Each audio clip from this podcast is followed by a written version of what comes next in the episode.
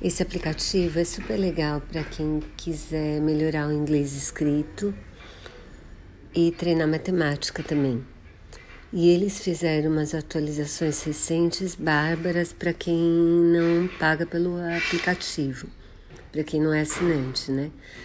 Uma das atualizações permite agora que a gente faça jogos de memória, são ótimos e a outra atualização permite que você brinque do mesmo jogo mais de uma vez.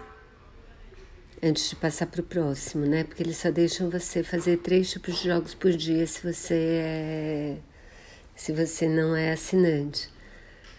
Mas você pode fazer agora o mesmo jogo mais de uma vez. Eu super recomendo, adoro assim.